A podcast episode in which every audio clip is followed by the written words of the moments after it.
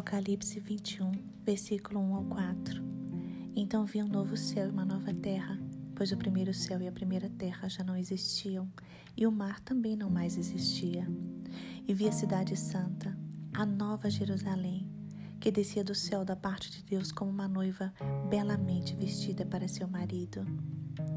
Ouvi uma forte voz que vinha do trono e dizia: Vejam, o tabernáculo de Deus está no meio do seu povo Deus habitará com eles e eles serão seu povo. O próprio Deus estará com eles. Ele lhes enxugará dos olhos toda lágrima, e não haverá mais morte, nem tristeza, nem choro, nem dor. Todas as coisas passaram para sempre.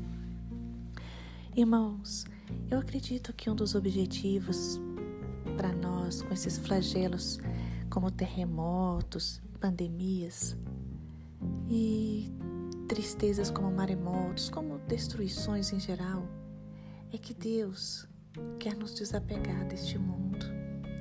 Deus quer nos desapegar desse mundo presente, desapegar o nosso coração e nos fazer meditar e desejar as glórias do mundo vindouro, desejar a vida eterna.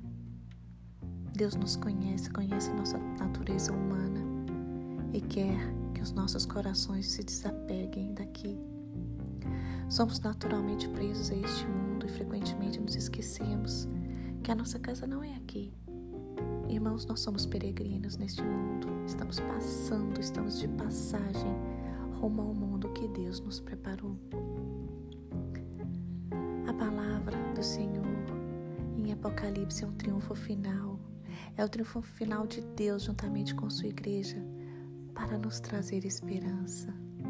Estamos vivendo momentos tão difíceis, mas nós temos uma esperança em Deus. Apocalipse é o relato que Deus deu a João na ilha de Patmos.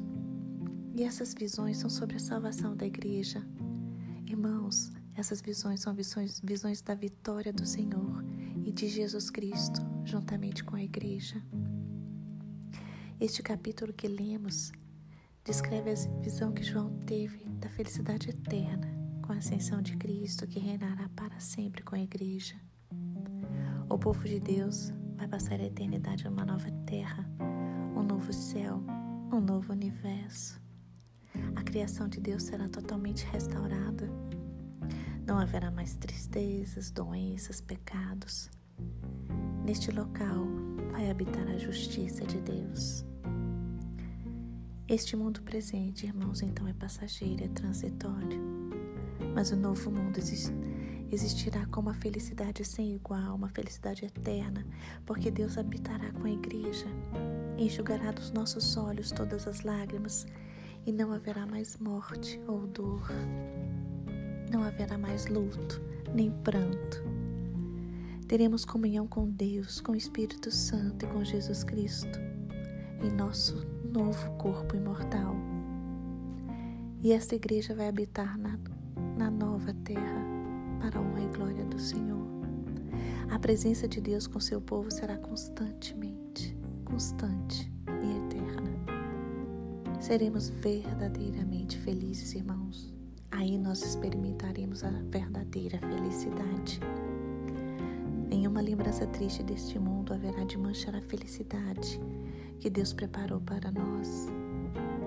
E tudo isso só foi possível devido à morte e à ressurreição de Jesus Cristo, que venceu os inimigos de Deus.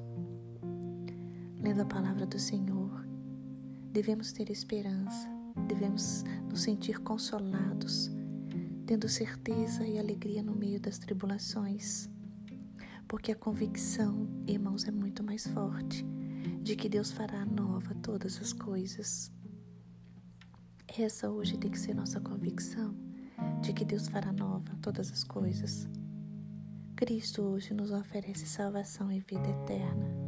Irmãos, quem tem sede de Deus, venha e beba desta água, porque só o Senhor nos sacia com a fonte da água da vida. Só o Senhor nos sacia com vida eterna ao seu lado. Amém. Glória a Deus.